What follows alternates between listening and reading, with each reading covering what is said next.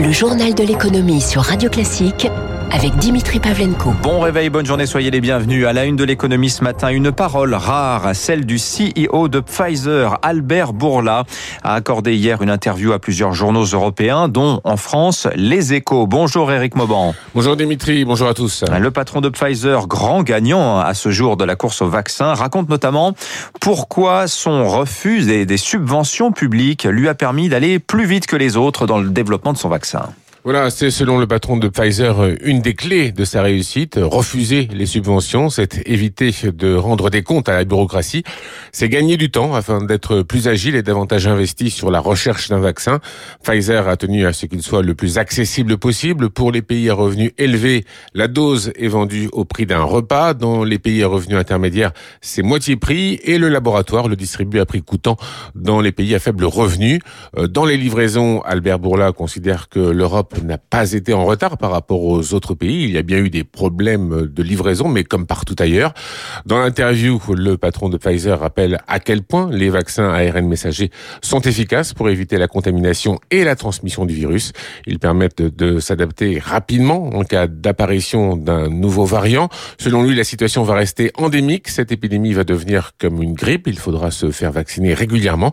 Cela devrait permettre à Pfizer de connaître de belles années de croissance, une perspective qui, en bourse, est pour le moment ignorée. L'action Pfizer se négocie quasiment au même niveau qu'au début de l'an dernier. Merci Eric Mauban. Albert Bourla s'est par ailleurs exprimé cette nuit sur la chaîne américaine CNBC. Il estime vraisemblable qu'une troisième dose de vaccin euh, soit nécessaire entre 6 et 12 mois après la première injection et que la vaccination doit être, euh, doivent être renouvelée euh, chaque année. Aux États-Unis toujours, Joe Biden entre contre-attaque et main tendue vis-à-vis de la Russie.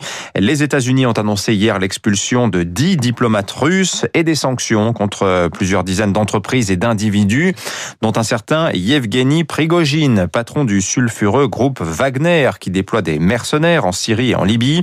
Des mesures prises en rétorsion à l'attaque euh, dite SolarWinds, hein, cette intrusion informatique massive dans les serveurs des agences fédérales américaines découverte l'an dernier. Les sanctions frappent aussi la Russie au portefeuille en interdisant aux Américains d'acheter de nouvelles obligations russes. Cela reste autorisé en revanche hein, sur le marché secondaire, ce qui limite quand même l'impact de la mesure. En parallèle, Joe Biden dit vouloir des relations prévisibles avec Vladimir Poutine, à qui il renouvelle sa proposition de sommet pour engager la désescalade des tensions. Au Proche-Orient, la crise bancaire, cette fois au Liban, met la population à genoux depuis plusieurs mois. La monnaie libanaise s'effondre. Un dollar américain s'échange aujourd'hui contre un peu moins de 13 000 livres libanaises, soit huit fois plus que son niveau moyen de la décennie passée. Euh, par conséquent, les banques libanaises appliquent des restrictions sur les retraits et les virements en dollars.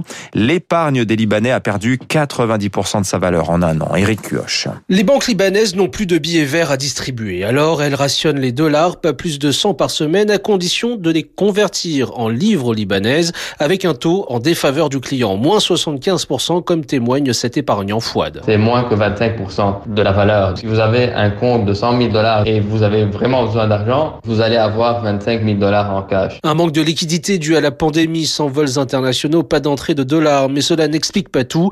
L'État affiche 170% de dette et ne peut rembourser les banques. Alors, pour se payer, elle pioche chez les épargnants, l'économiste Samir Haïta. Les banques sont en faillite. Ils disent l'État ne veut pas nous rembourser, donc ceux qui vont payer, ce sont les déposants dans les banques libanaises. Les gagnants dans cette affaire, les banques, mais aussi la classe politique à laquelle elles sont liées. Saad Hariri, par exemple, le futur Premier ministre désigné à l'automne, est également l'actionnaire principal de Banque Med, acteur majeur du secteur. Anne Gadel, spécialiste du Liban. Le système libanais est un système d'intrication des intérêts politiques avec les intérêts financiers. C'est un système où il y a une corruption généralisée à tous les niveaux. Une consanguinité qui paralyse une classe politique incapable de dessiner une sortie de crise. Huit mois que le Liban n'a pas de gouvernement. En France, le gouvernement prêt à revoir sa copie sur la réforme de l'assurance chômage. Depuis quelques jours, un effet pervers du texte est en effet dénoncé par les syndicats. Le nouveau mode de calcul du salaire journalier de référence réduirait en moyenne de 17% l'allocation des salariés qui ont connu des phases de chômage partiel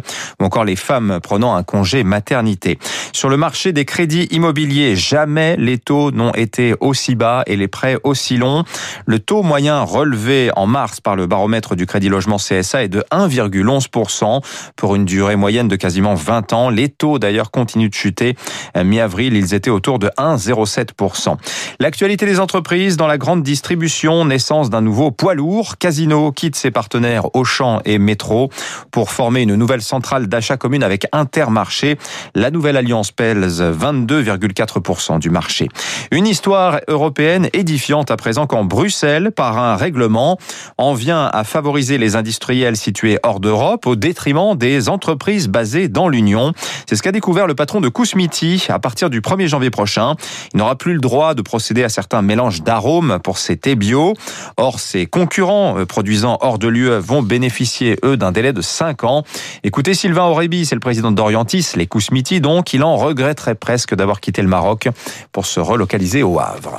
Nos concurrents des pays tiers, par exemple la Suisse, les États-Unis ou la Corée, eux vont continuer à utiliser les mêmes arômes qui sont beaucoup moins chers que ceux qu'on nous impose, qui sont beaucoup plus faciles à trouver. Ils vont être euh, favorisés pendant 5 ans. C'est On se tire une balle dans le pied. On a rarement vu un espace économique euh, faire des règles qui sont dirigées contre leurs propres membres. On contestera devant les tribunaux parce qu'il y a clairement une distorsion de concurrence qui est créée par l'Union européenne. Et je précise que ce règlement ne concerne pas uniquement les thés, mais concerne l'ensemble des produits alimentaires bio. Les arômes, vous les utilisez dans les yaourts, dans euh, des boissons. Donc il y a d'autres industries qui sont certainement concernées. Le président d'Orientis, Sylvain Aurébi. En bref, les introductions en bourse à un niveau record dans le monde en ce début d'année. 430 IPO recensés au 25 mars par EY, niveau plus vu depuis plus de 20 ans.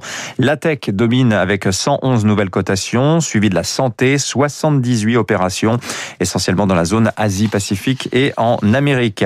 Les grandes ambitions de Stellantis dans l'électrique qui promettent une autonomie de 500 à 800 km pour sa prochaine génération de véhicules électriques à partir de 2023. Stellantis estime que l'électrique pèsera 28% des ventes de voitures, 38% des ventes de voitures neuves en Europe d'ici 2025 jusqu'à 70% en 2030. Et puis, beaucoup d'annonces vertes. Hier, Adidas annonce par exemple un prototype de Stan Smith, les fameuses baskets, en cuir de champignons, substitut fabriqué à partir de mycélium. De son côté, Apple lance un nouveau fonds de 200 millions de dollars pour investir dans des projets forestiers dans une logique de compensation carbone hein, de ses propres émissions. Les marchés pour finir, le CAC toujours dans le vert, plus 0,4% hier soir, 6234 points. Aux États-Unis, euh, Wall Street dopé par des indicateurs et des résultats. Bon spectaculaire par exemple des ventes au détail, plus 10% en mars, stimulé notamment par les chèques aux familles de 1400 dollars. Le 10 ans américain lui recule, il est à 1,58%. Ça profite au Dow Jones qui gagne 0,9%. Première clôture au-dessus des 34 000 points. Le S&P 500 lui plus 1,11, 4170 points. 6h47 dans